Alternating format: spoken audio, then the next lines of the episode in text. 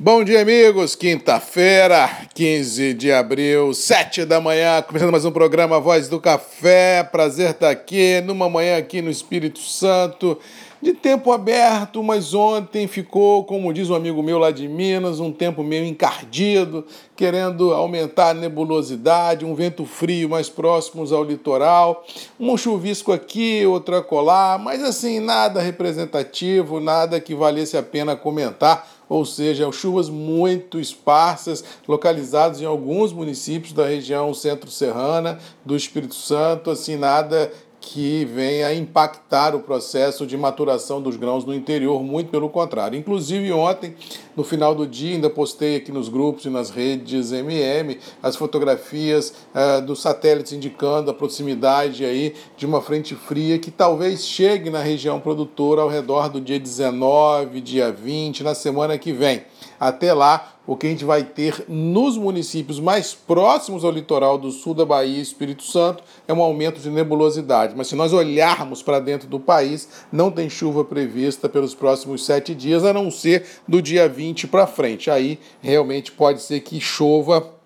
em alguns municípios, em todo o Espírito Santo, em alguns municípios da Zona da Mata, ou seja, a frente ganha uma certa dimensão a partir do dia 20, e aí pode mudar um pouquinho o cenário climático, o que de um lado ajuda lavouras, mas de outro lado pode atrasar um pouco mais o início dos trabalhos de colheita de forma representativa. Diga-se de a opinião é que já há alguns trabalhos de panha ocorrendo, tanto no Conilon quanto nas regiões quentes do Arábica, da Zona da Mata e do Espírito Santo, e assim os trabalhos vão ganhando celeridade, mas a grande maioria assim esperando um processo melhor de maturação dos grãos, ou seja, ainda não podemos dizer que o Brasil está em franco trabalho de colheita de café, porque isso não existe. É possível que essa afirmação se faça verdade na virada de abril para maio, porque aí sim não tem para onde segurar e as colheitas deverão avançar de forma muito consistente. Mas valendo a observação do que já venho falando aqui algumas semanas,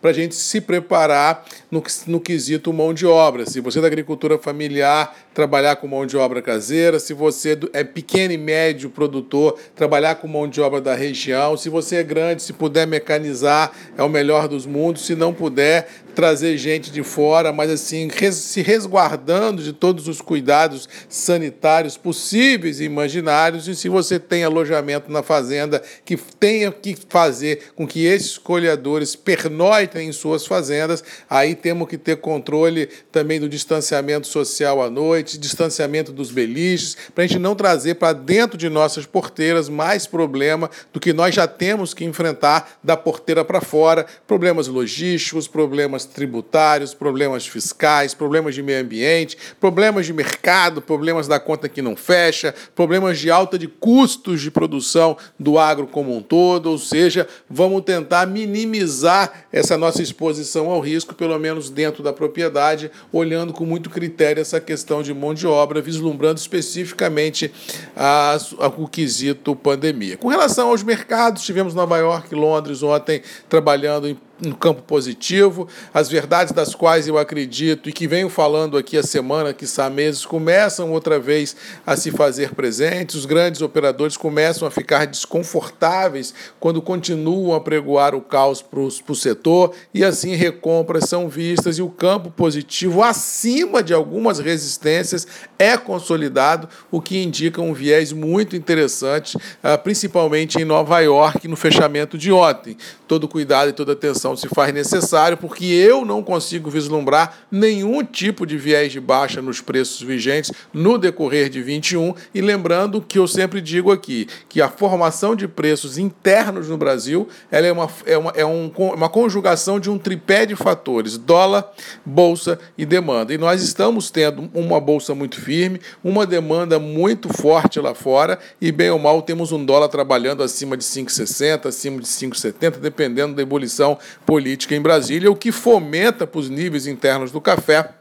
níveis interessantes para se uh, acomodar. Mas continuo de opinião, como já disse aqui também algumas vezes, me tornando até um certo uh, grau cansativo, mas acho que se os preços indicarem um viés de alta, o produtor tem que saber diluir o risco nesse canal de alta, travando operações no presente e no futurão, criando fluxo financeiro e abastecendo o mercado com liquidez. É isso que faz o mercado sadio, é isso que traz atores para o jogo e, com certeza, a percepção de que os preços poderão é, subir com sustentação. Não adianta subir sem ter comprador e não adianta cair sem ter vendedor. Ou seja, o mercado tem que ter consistência no movimento para a gente ter um mercado sadio. E, essa, e esse mercado sadio na alta, ela se faz intrinsecamente ligado com o volume de liquidez que é ofertado ao mercado. Ou seja, nós temos que trazer o ator para o jogo oferecendo café, mesmo que seja em diluição de risco, mas temos que trazer o ator para o jogo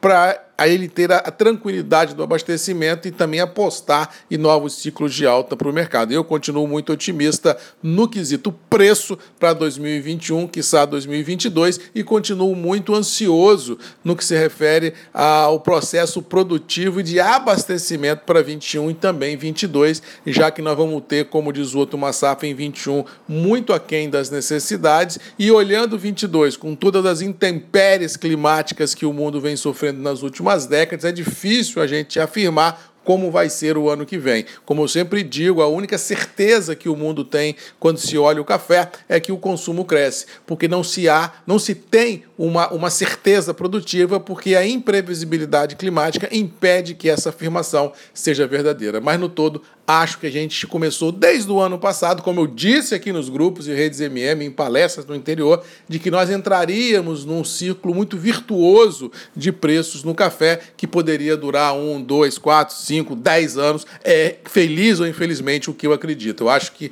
o nosso café é e sempre será o ouro verde não só do Brasil, mas de muitos países produtores. No mais, vamos ficando por aqui, desejando a todos aí uma boa quinta-feira, que Deus nos abençoe, que a gente possa enfrentar os desafios e vencê-los. E lembrando que todos os dias às sete da manhã nós temos um encontro marcado comigo, Marcos Magalhães, a voz do café, aqui nos grupos e redes MM, ponto de encontro de todos nós. No mais, boa quinta-feira, um abraço e até amanhã.